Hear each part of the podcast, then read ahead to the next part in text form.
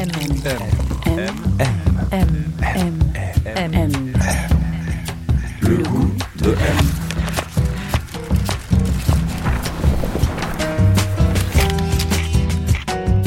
M, le magazine du monde présente Le goût de M, un podcast produit par Géraldine Saratia qui vous entraîne à la découverte du goût d'une personnalité.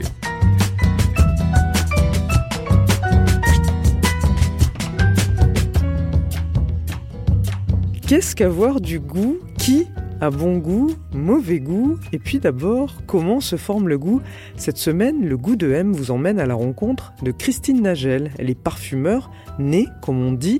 Depuis 2016, elle officie exclusivement chez Hermès, où elle a créé H24, Gallo, Twilly ou encore l'eau de citron noir.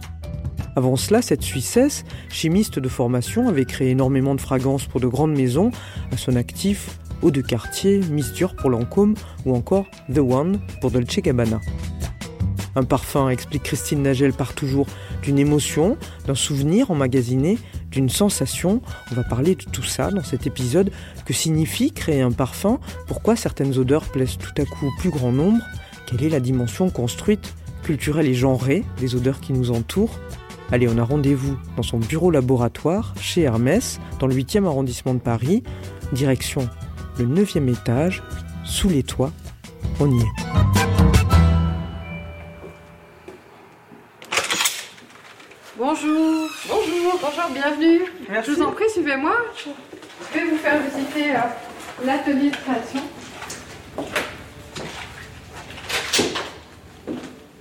Alors Christine, on est dans votre atelier. Euh, Est-ce que c'est un espace qui vous ressemble ici? Je crois. Oui, Alors- oui, je crois, je crois. Comment vous le décririez? Bah, je pense que c'est un endroit euh, simple et chaleureux. Pour moi, c'est l'endroit parfait euh, pour la création parce que je, je m'y sens bien. Tout est assez harmonieux euh, et en même temps, voilà, il y a des objets qui sont vraiment à moi, qui me tiennent à cœur. C'est un endroit qui est au dernier étage, qui est très lumineux.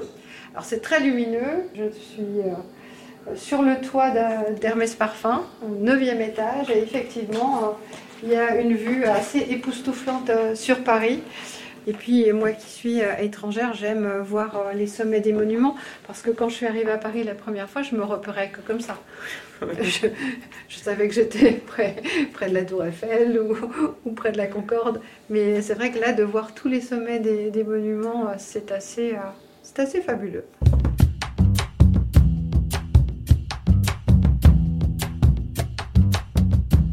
On s'est assis dans la pièce principale, à deux pas de son labo, une grande pièce très claire à dominante beige avec comme promis une vue époustouflante sur les toits de Paris. Au loin sur les étagères, on reconnaît les créations de Christine, des colognes, des hermescences, des livres de référence aussi. Et là, je lui ai demandé quelle était l'odeur de son enfance, celle dans laquelle elle avait grandi. Peut-être le souvenir le plus doux que j'ai, c'est une odeur que je sentais lorsque ma maman utilisait un talc pour talquer mon petit frère. J'ai 10 ans d'écart avec mon petit frère. Donc mon frère euh, bébé euh, était souvent euh, talqué avec un talc italien qui s'appelle Borotalco. Et c'est une odeur euh, très héliotrope, très enveloppante, très douce. Et j'ai toujours euh, adoré ce talc. Et par ailleurs, euh, il est vrai que les, notes olfactives que l'on apprend enfant et qui sont utilisées pour les enfants restent ancrées dans la mémoire des personnes qui les ont vécues. Alors c'est pas la même pour des Espagnols, c'est pas la même pour euh, des Américains ou, ou pour des Français, puisque a, dans chaque pays il y a des parfums typiques pour enfants, mais c'est quelque chose qui reste un petit peu comme euh, une Madeleine de Proust ou comme euh, une vanille que tout le monde aime. Alors vous avez grandi à Vernier, en Suisse, c'est pas loin de Genève, C'est tout à côté de Genève. tout à côté de Genève. C'est dans le canton de Genève. Ça ressemblait à quoi la, la maison ou l'appartement dans lequel vous avez grandi? Alors j'ai beaucoup de souvenirs de maisons et d'appartements parce qu'en fait ma maman avait une fièvre de déménager euh, assez euh, importante. Donc je peux pas parler d'un endroit particulièrement, euh, mais j'ai toujours habité un peu à l'extérieur de la ville. Et en même temps très près. C'est des choses qui sont difficiles à comprendre peut-être euh, ici à Paris, mais on pouvait à Genève habiter à la campagne et être à 10 minutes du centre-ville. Ce qui crée des proximités et des, situations euh, assez agréables. Votre père était suisse? Oui. Qu'est-ce qu'il faisait comme métier? Ah, mon papa était euh, fonctionnaire. Euh, il travaillait à l'État de Genève. Il était responsable d'un département euh, technique sur tout ce qui était électricité. Mais c'était assez nébuleux pour moi, le, métier de, de, mon papa. Je me rendais compte simplement qu'il partait toujours très très tôt le matin et qu'il passait beaucoup de temps dans son travail. Mais c'était assez nébuleux. Quand vous pensez à lui, qu'est-ce qu'il aimait, votre père? Il avait des passions, il avait des choses qui vous a transmises ou...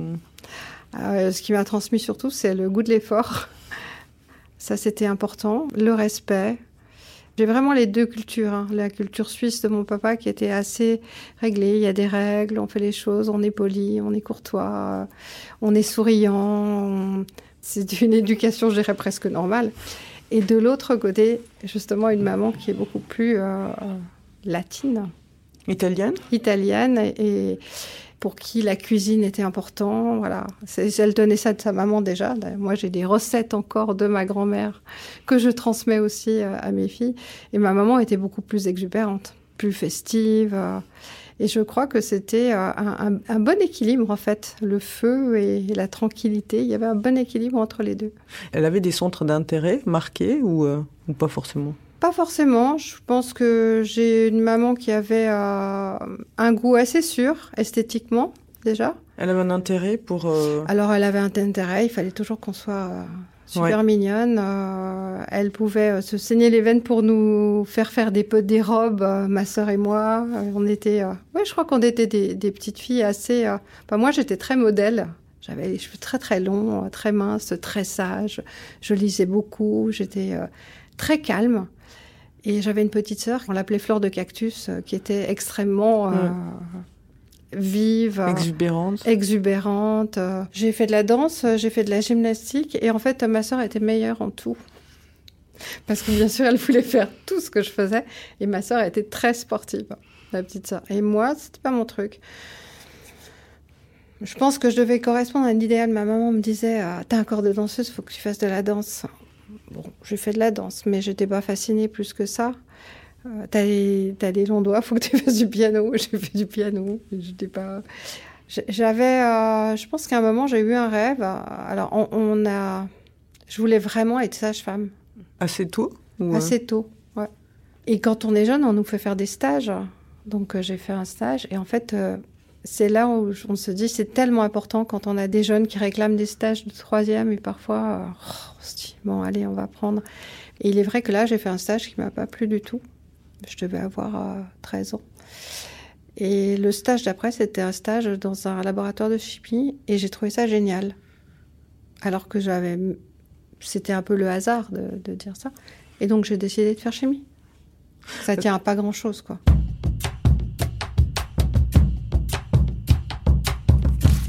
M. M. M. M. M. Le goût de M. Voici le labo. Donc on a un premier endroit où en fait on a plein de petits frigos qui sont des frigos à 5 degrés où je stocke les matières premières les plus fragiles.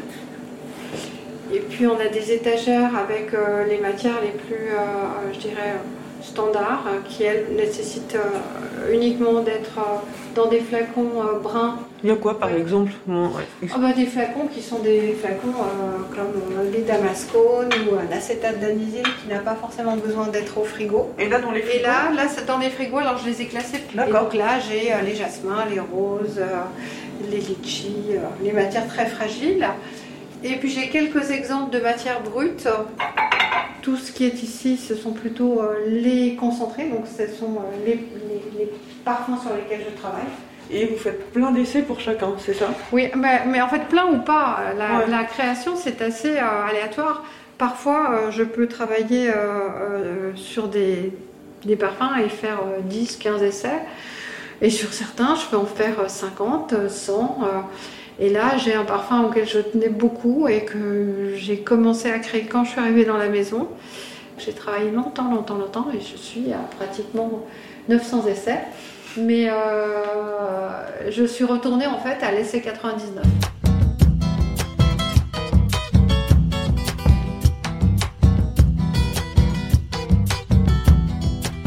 Fait, j'ai pas du tout fini mes études de chimie. J'ai fait euh, des études euh, à la faculté des sciences, mais qui sont arrêtées assez vite parce que juste en face de la faculté des sciences, à Genève, il y avait une, une entreprise. Et cette entreprise s'appelait Firmenich. Et dans cette entreprise, j'ai lu qu'il y avait eu un prix Nobel qui avait travaillé là. Pourquoi ça m'a touché cette histoire de prix Nobel qui était tellement près. Pour moi, c'était quelque chose de, fantastique. C'était de l'autre côté de la rivière. Là, je voyais le bâtiment, il y avait eu un prix Nobel là. Qu'un jour, j'ai envoyé euh, euh, un CV et en fait, on m'a proposé un job dans les laboratoires. C'est une société qui avait euh, et qui a aujourd'hui notamment de très grands parfumeurs. Et c'est là où j'ai découvert ce métier.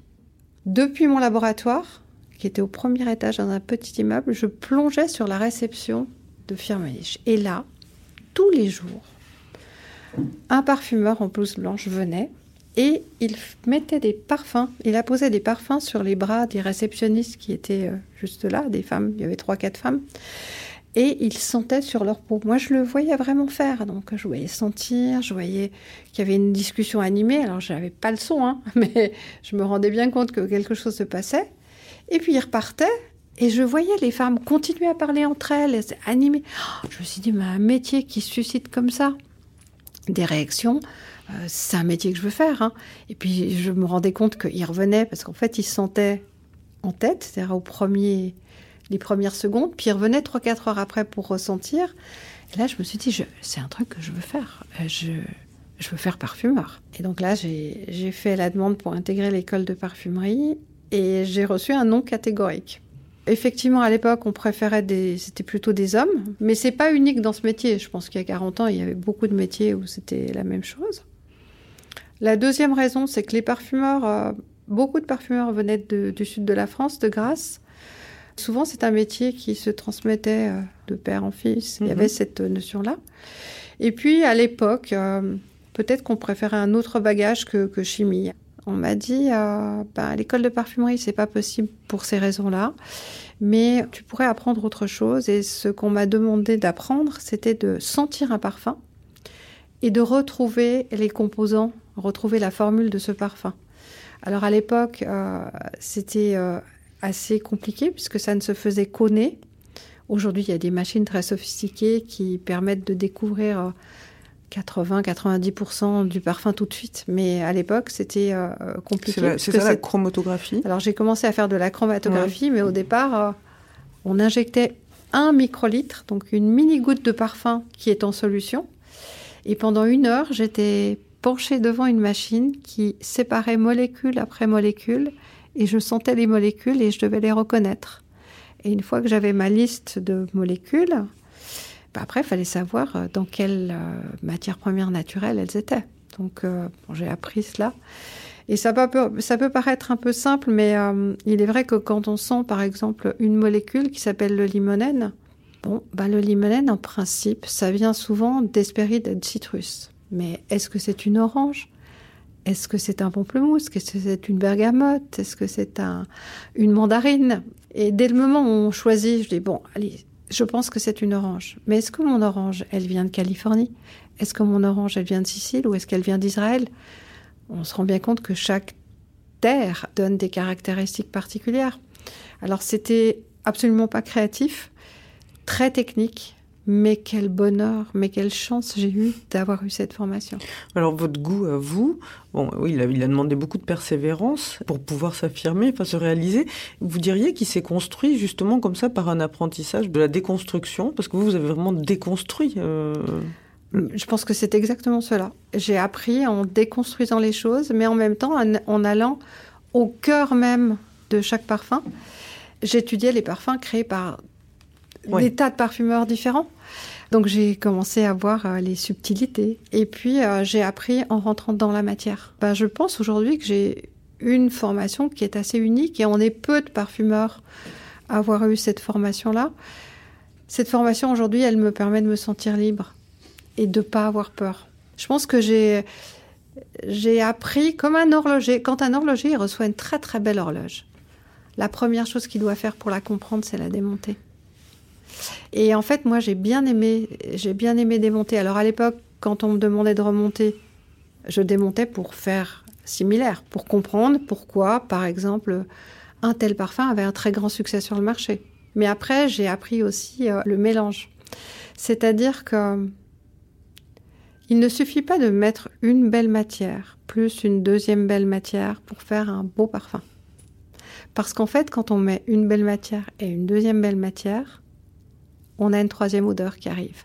C'est un peu comme un peintre qui mélange son bleu et son rouge et qui obtient violet. C'est quelque part la surprise, la création, l'audace, elle vient de là. Elle vient de cette association de deux matières pour donner une troisième odeur, mais comme dans un parfum, on a 5, 6, 10, 15, même si moi je formule très court avec peu d'ingrédients, il y a autant de possibilités que de mélanges. Et donc là-bas, vous avez commencé à, faire vos premières créations. Et une des premières créations que vous avez fait, si je ne me trompe pas, et c'est assez amusant, c'est Samouraï pour Alain Delon oui, ouais.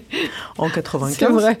Et euh, donc qui était un parfum avec des notes de tête poivre, rose, cèdre et euh, des notes de cœur, jasmin, rose, bergamote de citron. Enfin, c'est ça? Oui, oui. le citron est plutôt en tête, mais c'est ça, c'est ça. Alors, racontez un peu, parce que c'est étonnant. Enfin, justement, comment on crée un parfum pour Alain Delon et qu'est-ce qu'on, est-ce bah. qu'il doit ressembler à Alain Delon Est-ce qu'est-ce qu'on fait? Pour être tout à fait honnête, euh, lors de la création de ce parfum, euh, j'avais pas Alain Delon qui me donnait les directives de là où vous souhaitez aller.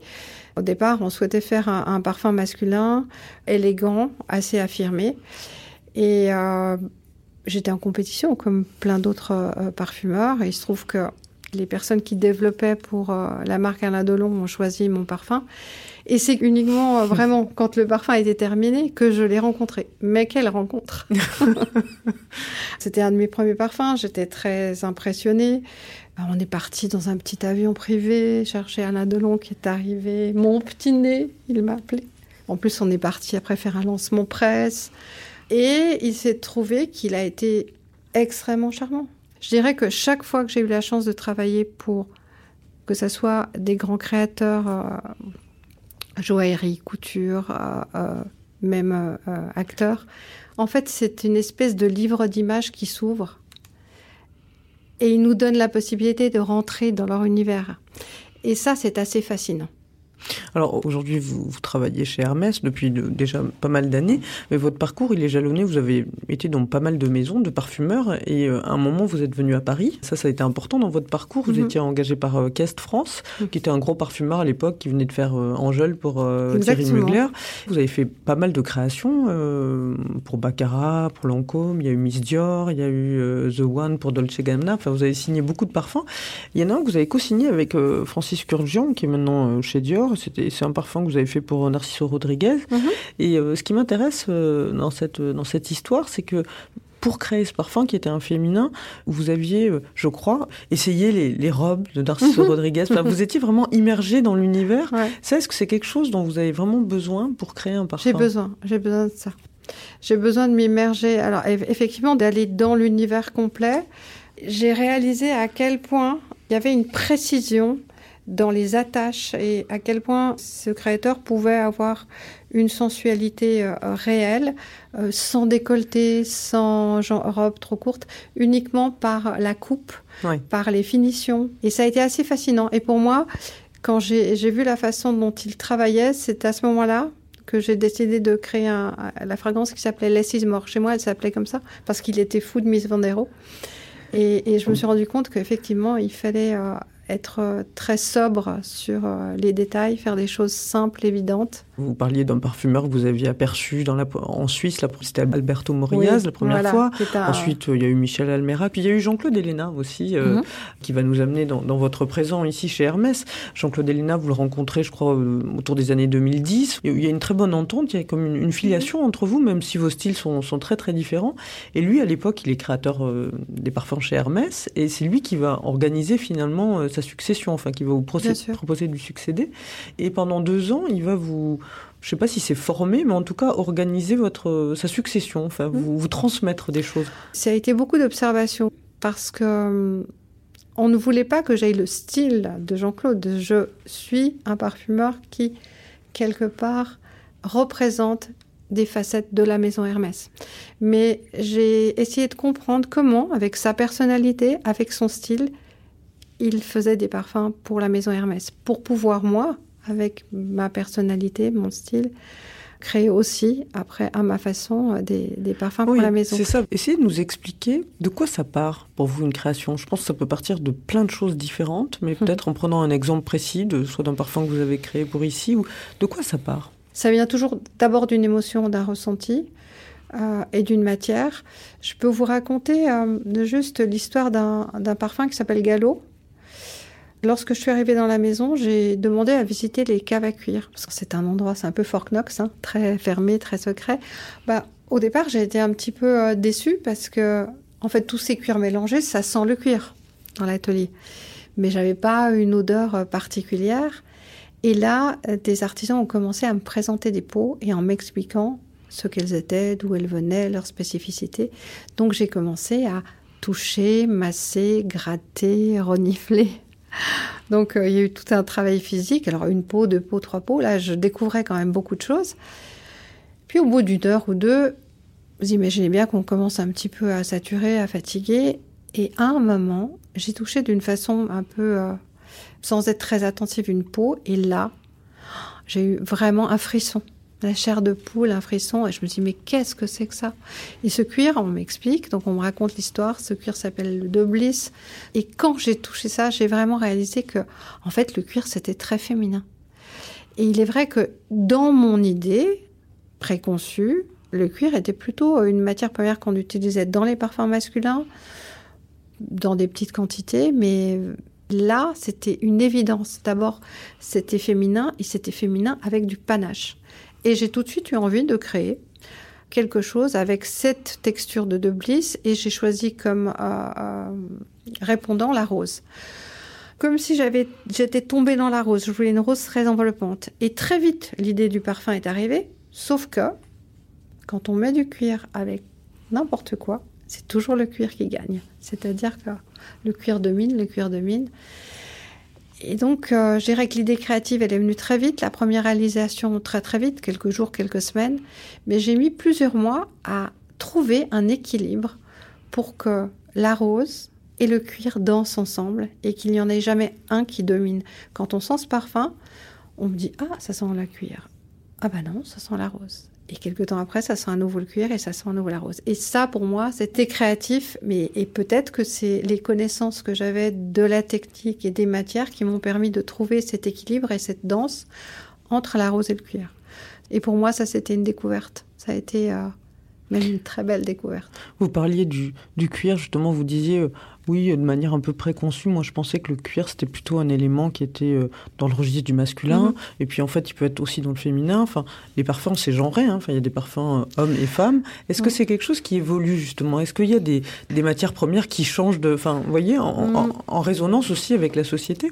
Quand j'ai commencé la parfumerie, pour moi, il y avait une parfumerie masculine et une parfumerie euh, euh, féminine. Plus j'avance, et aujourd'hui, pour moi, le parfum n'est pas genré. Quand on voit aujourd'hui euh, certaines cultures euh, lointaines et qui utilisent des roses, des géraniums, des ylang, et sur un homme, c'est sublime. Enfin, je veux dire, on ne parle pas de genre pour le. Si on considère que la parfumerie est un art, on ne dit pas qu'un tableau est féminin ou masculin. Euh, Aujourd'hui, des hommes peuvent porter du rose euh, en étant très viril. Et, je trouve qu'il n'y a rien de plus euh, attirant et sexy qu'un parfum d'homme sur une femme. Donc aujourd'hui, je suis pas pour le genre. Je pense euh, de galop, on parle de rhubarbe écarlate, citron noir, euh, même Twilly. Ce sont des parfums qui sont portés euh, par des femmes et des hommes. Et moi, j'aime cette liberté. Le goût de M.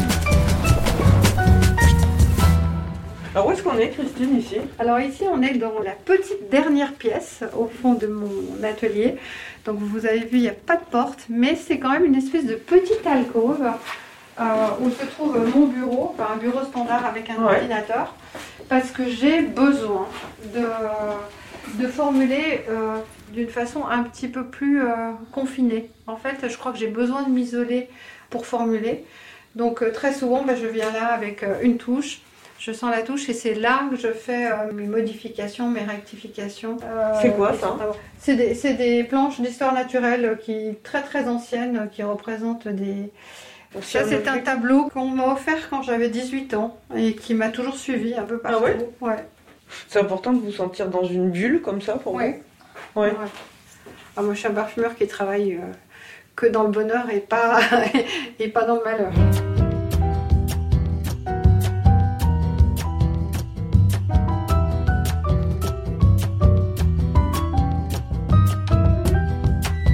Quelle relation vous entretenez avec les objets qui vous entourent? Est-ce que c'est quelqu'un qui est aussi sensible aux matières, aux textures? J'imagine que ça se répercute aussi sur les objets. Euh, les objets sont des amis ou les objets sont des bouts d'histoire de notre vie. Et quand les objets me font rêver, j'aime bien les avoir euh, ou me permettent de rêver.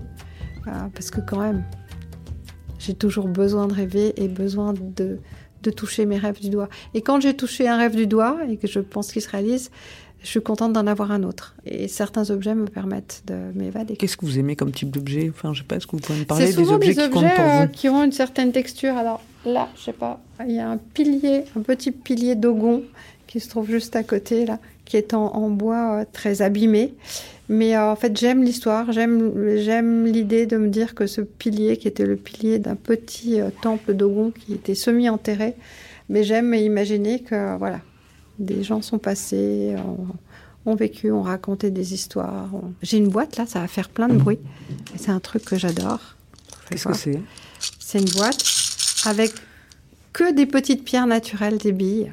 Et en fait, j'aime me dire que la nature est capable de faire ça, un chrysoprase, d'un verre qui paraît complètement synthétique, mais c'est la nature. C'est une toute petite pierre, ronde un Oui, c'était- ce sont Ouais. des toutes petites billes, mais de pierre naturelle. Et quand on voit euh, certains quartz craquer, ou quand on prend euh, une petite boule là, comme ça, qui vient du désert du Kalahari, et en fait, si on la regarde bien, eh ben, on peut plonger dans des paysages et dans des montagnes et des. Et je trouve ça fabuleux. Donc, euh, oui, j'ai besoin de- d'objets. Alors, vous voyez, j'ai même un petit cocon euh, de soie aussi. J'aime avoir des objets euh, que je peux toucher et qui, qui m'emmènent. euh. Et les vêtements, c'est important pour vous? J'aime le toucher du vêtement. C'est-à-dire que si je. Voilà, aujourd'hui, euh, j'ai- j'aime le fait que, que je, je sois sur un, un pull à col roulé cachemire très confortable, mais le toucher est important. J'ai j'ai un, un- un jean Hermès qui est un jean vraiment le pur euh, japonais, très raide, mais en fait, j'aime la matière. Et je crois que fondamentalement, je suis une tactile et c'est peut-être pas un hasard que quand, lorsque j'étais plus petite, j'aimais la terre glaise, j'aime le toucher. Au cours de votre vie, vous avez l'impression que vos goûts, ils ont beaucoup évolué ou qu'en gros, vous aimiez un peu toujours la même chose et que ça s'est affiné? Non, je pense qu'ils ont évolué parce qu'en fait, j'étais ouverte à découvrir des choses. Par exemple, quand je, quand je suis arrivée à Paris, j'ai rencontré un grand chef qui m'a ouvert les portes de, sa cuisine et qui a partagé avec moi la façon qu'il avait de créer des plats. Et en fait, je me suis rendu compte que quand c'était bon au goût, c'était bon au nez et que un cuisinier, un chef pouvait avoir des associations mais qui semblent naturelles en cuisine auxquelles on pense pas en parfumerie et ça m'a donné des idées de création et d'aller sur des terrains qui étaient différents comme lui, ça l'a inspiré aussi pour faire des essais. Euh, C'était Alain Passard. oui, c'était Alain Passard. Et c'est vrai qu'après, ça dépend de la générosité de chacun. Mais il est vrai que quand je rencontre des personnes qui ont cette générosité de m'ouvrir à leur, euh, leur univers, eh ben, tout ce que je peux puiser, je prends. Je pense que j'ai quand même aussi cette sensibilité à, à capter les choses, à les garder un petit peu secrètes de- dans ma tête, et puis à un moment, ça revient. Il y a une chose que vous avez un tout petit peu évoquée, mais qui m'intéresse, c'est c'est effectivement que le goût, enfin l'odeur, c'est c'est très culturel et qu'il y a des, vous disiez comme ça, il y a des, des- on a tous des trames inscrites selon le pays dans Mhm. lequel on a grandi quelque part. Et vous disiez, il y a des, euh, aux États-Unis par exemple, ils vont être assez sensibles au, au musc, qui va être une odeur. Ils sont qui sensibles au rassure. musc. Il il faut savoir que les, les- les produits pour enfants euh, sont souvent de, de une marque qui s'appelle Johnson Johnson. Donc c'est une odeur qui est très habituelle, très rassurante. C'est vrai qu'en Italie, ce Borotalco est quelque chose d'important. En Espagne, c'est plutôt Nenuco. En France, on est Mustela. Et malgré tout, quand on sent ces odeurs-là, homme ou femme, ça ramène à des choses enfantines, à des moments quand même plaisants. On sait que la vanille est, de tout temps pratiquement une des matières les, plus plaisantes au monde, que ce soit les, les laits maternisés sont vanillés. Donc il y, a, des choses comme ça qui restent et, qui marquent un peu. Après, bien sûr, on aime d'autres odeurs, on aime des choses différentes, mais vous savez, il n'y a pas de mystère si euh, pendant 10-12 euh, ans, on a eu beaucoup, beaucoup de parfums sucrés, c'est parce qu'effectivement, euh, la molécule qui s'appelle euh, le maltol ou l'éthylmaltol, les molécules sont des molécules qui donnent cette sensation de sucre, de caramel, et c'est quelque chose qui est plaisant, euh, qui rappelle les bonbons, et qui, euh, dans l'inconscient collectif, est positif. Oui, est-ce que vous savez expliquer justement pourquoi il y a des parfums, des, accords comme ça qui vont plaire au plus grand nombre? Il y a des vagues hein, dans la parfumerie. Il y a eu des périodes où on avait des notes très très fraîches. On a eu des périodes très très fleuries. On a eu des périodes plus gustatives, plus gourmandes. Il y a des vagues. Aujourd'hui, on est dans quelle vague? Alors moi, j'ai espoir aujourd'hui parce que je pense que euh, on a des notes qui sont de plus en plus signées.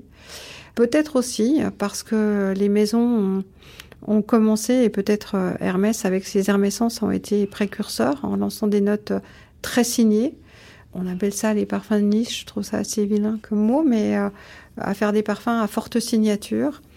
Et petit à petit, je crois que toutes les maisons se sont rendues compte que c'était important. Et aujourd'hui, on on voit que la plupart des maisons ont leur gamme euh, très sélective, mais que de cette gamme sélective, euh, ça permet aux parfumeurs d'avoir plus de créativité.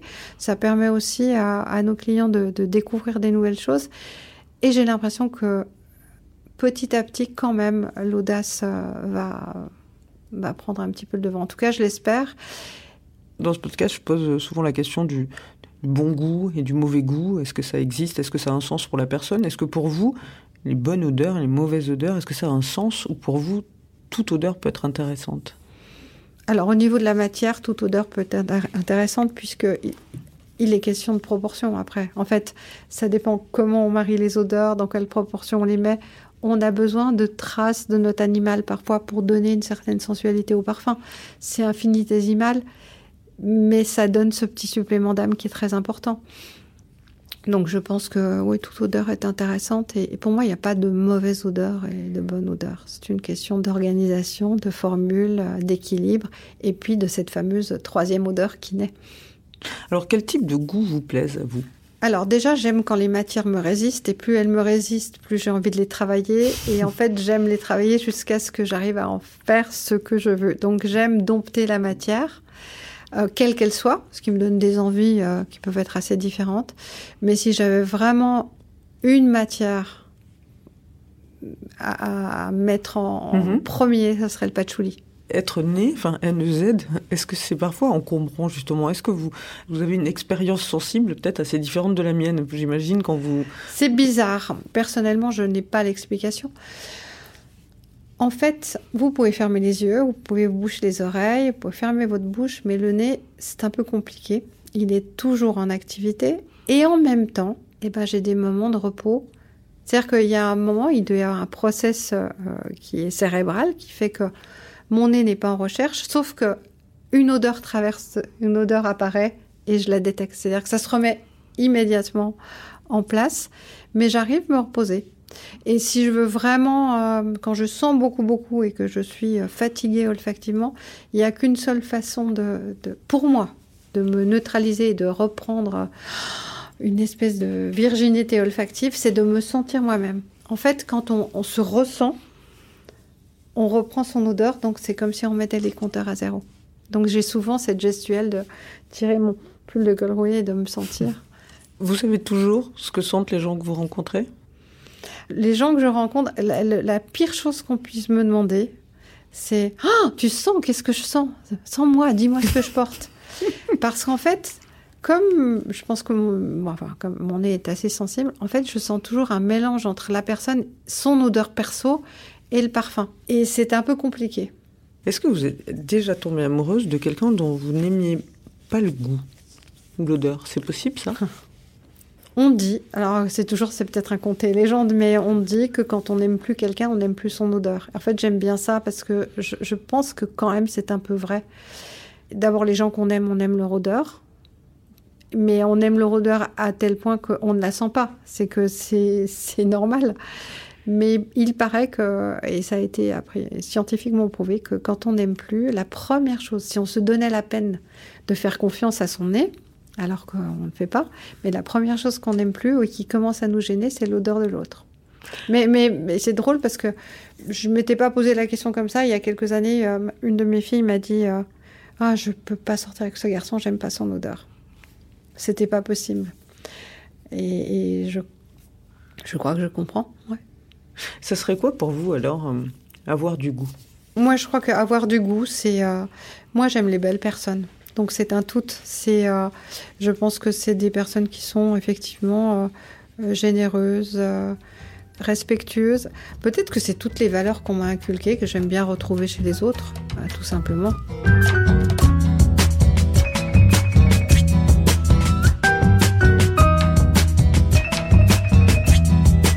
Voilà, c'est la fin de cet épisode. Il a été réalisé par Guillaume Giraud, préparé avec l'aide de Diane Lizarelli et Mélissa Fulpin et produit par Genre Idéal pour M, le magazine du monde.